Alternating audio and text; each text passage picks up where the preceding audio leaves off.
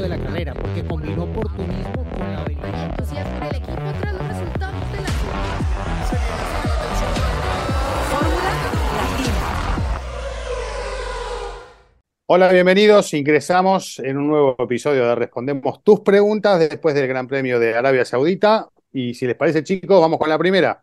Hola Giselle, Diego, Juan, soy César Salmerón eh, de Los Mochis, Sinaloa, México. Mi pregunta es, ¿por qué será que la FIA tarda demasiado en determinar las penaliz- penalizaciones, como sucedió en Jeddah con Alonso y eh, con Checo también en, en Singapur el año pasado? Saludos. César, gracias por tus preguntas. Eh, es una buena pregunta, como suele decirse en estos casos, ¿no? Eh, no es siempre así. Por lo general se demora mucho porque necesitan evaluar todo el material que tienen para tomar una, una determinación. Eh, muchas veces nos quejamos porque hay momentos que se pueden resolver eh, sin, sin tanto análisis, pero bueno, en la Fórmula 1 que es tan compleja, muchas veces los equipos también cuentan con elementos adicionales que posterior a una decisión pueden presentar, por ejemplo, en una apelación, y esto hace que tengan que rever todo este material. Entonces, para evitar estos conflictos, por lo general demoran las decisiones para tener todos los elementos, evaluarlos y después tomar la decisión correcta, más allá de que a veces este, esto se, se estira en el tiempo más de lo que uno prefiere. Y después están los, los casos como lo que vivimos el fin de semana con lo de Fernando Alonso, que toman una decisión en el momento, después eh, eh, vuelven a aplicar otra sanción y después van para atrás porque eh, presentan otras pruebas y bueno, se desdicen de lo que hicieron antes. Y bueno, eso queda bastante desprolijo en un mundo de la Fórmula 1 que por lo general eh, trata de demostrar todo lo contrario, ¿no? El orden en, todo sentido. eh, pero bueno, son cosas que pasan.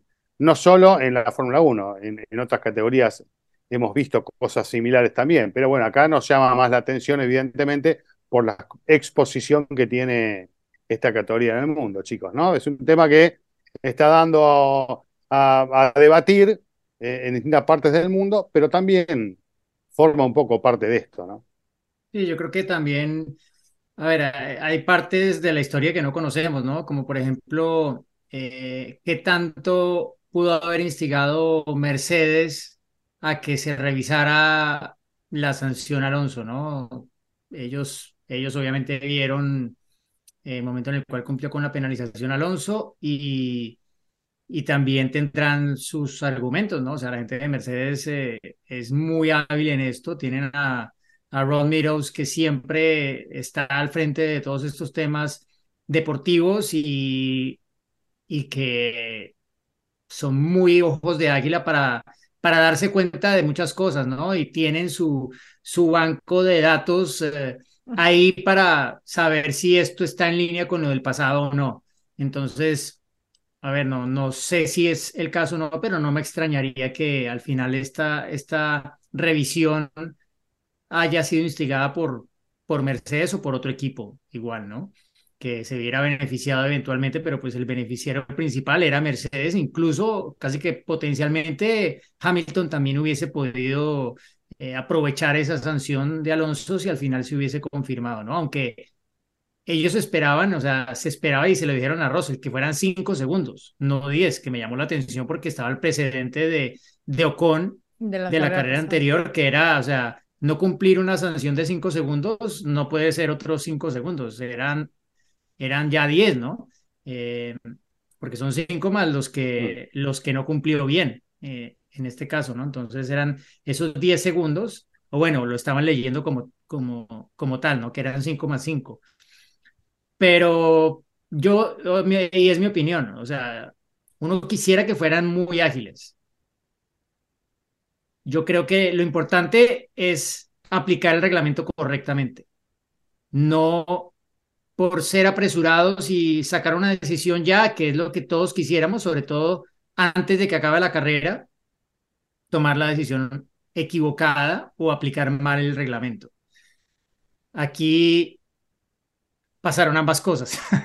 Claro. Llegó muy tarde y, y aplicando mal el reglamento, a mi modo de ver, porque pues el reglamento dice que no se puede tocar y no se puede tocar. No que no se puede tocar, pero el gato delantero sí.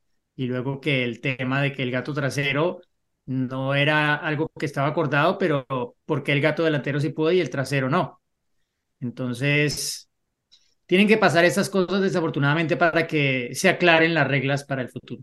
Lo que a mí me sigue sorprendiendo es que todavía existan este tipo de, lagunas o ideas vagas en el reglamento después de tantos años. A ver, no estamos hablando de un deporte nuevo, si bien ha cambiado algunas eh, reglas, reglamentación en los autos y demás, creo que hay reglas que son muy básicas y que me sorprende que se siga eh, hablando al respecto y que se siga dudando de, o sea, si vemos en, en otros deportes, pues las reglas son muy claras, ¿no? O sea, es fuera y es fuera, eh, se toca, no se toca, lo que sea. Entonces, em, creo que aquí, justo como lo menciona Diego, eh, se tiene que acatar a las reglas y si se tiene que hacer una revisión exhaustiva del reglamento, pues que se haga para que no existan estas eh, posibles opciones o leer entre líneas que los equipos puedan, vamos a decirlo así, jugar o tomar ventaja o buscarle la forma. Y eh, también lo que mencionamos en el episodio, eh, en el episodio de la semana, ¿no? ¿Cómo es posible que Aston Martin haya tenido distintas pruebas para demostrar que ya había sucedido anteriormente y no, no la FIA en ese momento, ¿no? Entonces, más vale tomar una decisión con tiempo, medida, a tomar una decisión mm, por tomar y por, por no caer en esa presión, ¿no? Creo yo. Bien, ahí está la respuesta. Creo que no quedan dudas. Cada uno tendrá su conclusión. Vamos con la siguiente. Hola formuleros, mi nombre es Diego, soy de Bogotá, Colombia. Un saludo para Giselle, para Cristian, para Juan y para mi tocayo Diego Mejía, que lo extrañamos en las transmisiones de Latinoamérica. Mi pregunta es si ustedes creen que es sostenible el actual sistema de sanciones y penalizaciones, dadas las polémicas que se han presentado en el último par de temporadas. Muchas gracias, un abrazo. Hola Diego, ¿cómo estás? Y bueno, eh, va muy, tu respuesta o lo que queremos responderte va muy pegada a la respuesta pasada, ¿no? O sea, el sistema está bien en cuestión de que saben que se debe de penalizar y, que no, pero el problema es la forma en que lo están haciendo y estos espacios que hay eh, o estas lagunas que existen en el reglamento. Sostenible, sí. De la forma en que lo están aplicando y que están eh, sí, haciendo más protagonista que la misma Fórmula 1, no. Esa es la parte que se debe de cambiar y que debe de, de hacerse notar, ¿no? O sea, creo que el deporte, lo hemos comentado muchas veces, el deporte, en este caso la Fórmula 1, debe ser más grande que el organismo regulador, que en este caso es la, la FIA, ¿no? Eh, se debe de, de, aprender de los errores de lo que sucedió, por ejemplo, este fin de semana o de lo que ha sucedido en, temporadas anteriores, sí. Por eso se hicieron todos esos cambios, por eso, por ejemplo, salió Michael Massey y demás, y ta, ta, ta, ta, ta, y distintos directores de carrera pero me parece que tiene todavía, es que me parece hasta, hasta raro decir esto, ¿no? Que tiene la FIA que aprender cómo manejarlo, porque no, no son nuevos en el negocio, pero sí tienen que aprender a cómo implementar ese sistema para que no rebase lo que está haciendo la Fórmula 1. Mm, son muchas reglas y también se pueden equivocar, ¿no? Eh, pero bueno, eh, lo, importante sería que estas cosas tengan ya un sistema que funcione eh, de manera tal que en este nivel de la Fórmula 1 no, no, se cometan errores tan, tan groseros, ¿no? Que queden expuestos y que, y que no dejen bien parado a, a, todo este sistema que tienen alrededor, ¿no? Pero bueno, y en todo caso, respecto a que los traes a Diego, bueno, en algún momento te lo podemos mandar, eh, lo tenés una semana y después lo devolves. ¿eh? Claro. A ver si no te hartas. Claro. Una más. Una, una, una, cosa solo para agregar. Eh, el reglamento de la Fórmula 1 cada año es más extenso. Claro. O sea, cada año tiene más reglas, más artículos. Por cada eso. año es más complicado. Entonces, eso hace el trabajo de Race Control y de los comisarios de la FIA en general cada vez más, más mm. difícil, ¿no? Y, y a veces tener un reglamento tan complicado eh, buscando no generar ningún tipo de ambigüedades, acaba justamente creando ese tipo de cosas. Entonces, eh, sí, no es, una, no es un trabajo nada, nada fácil el que tiene, el que tiene la FIA tratando de, cubrir todos los, los, ah, los ángulos ante gente tan hábil como toda la que tiene contratada los equipos en todo sentido. Bueno, ahora sí, la próxima. Un saludo a todos los formuleros, mi nombre es Cristian Chabugal, soy de Bogotá. Quisiera saber por qué después de tanto tiempo los Williams siguen teniendo la pantalla fija en el auto cuando todos los equipos ya la tienen incorporada en el timón. Un saludo a Gis, a Diego, a Cristian y al gran Juan Fosaroli. Un abrazo. Hola Cristian, un saludo. Es básicamente una cuestión de costos. Eh, incorporar eh, esa pantalla en el volante hace que el volante sea más caro de fabricar. Eh, Williams es el único equipo que lo lleva así desde hace muchos años. No sé si en algún momento darán el salto eh, o no, pero es básicamente una cuestión de costos. Prefieren gastarse el dinero en otros temas que probablemente les pueden significar más rendimiento, porque al final esto contra el cronómetro no les da ni una milésima de segundo. Ojo con los límites presupuestarios, vamos a terminar viendo todos los autos negros y todos los paneles en el, fuera del volante. Bueno, una más. Hola, un saludo desde Curicó, Chile. Eh, gracias por elegir nuevamente una pregunta mía. Mi pregunta es, ¿cómo la elección de pontones y sus formas puede afectar en el rendimiento de los monoplazas, ya sea positivo o negativo? Gracias. Joaquín, gracias por enviar tu pregunta. Y bueno, ahí está un poco la, clave de, los diseños de todos los autos, el tema de los pontones, ¿no? Un elemento eh, aerodinámico principalmente, eh, que tiene que primero cumplir la función de, cubrir determinados elementos del auto, pero por otro lado, de ir llevando el, el viento, el flujo de aire tanto para la parte interna del auto como para todos los sectores donde así lo precisen, como para también poder aprovechar todo lo que tiene que ver con, con la aerodinámica, ¿no? con el downforce y con bueno, todo este sistema en lo que trabajan durante horas y horas los, los ingenieros eh, para, lograr buenos resultados, ¿no? Eh, tanto los pontones como la sala, como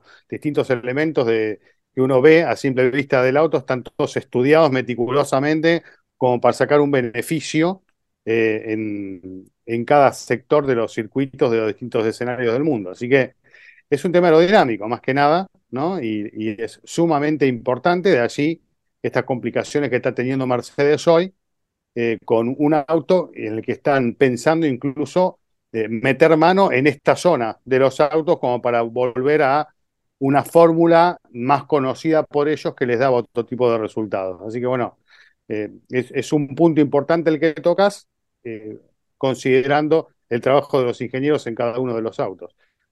No sé si quiere agregar alguien más algo de esto.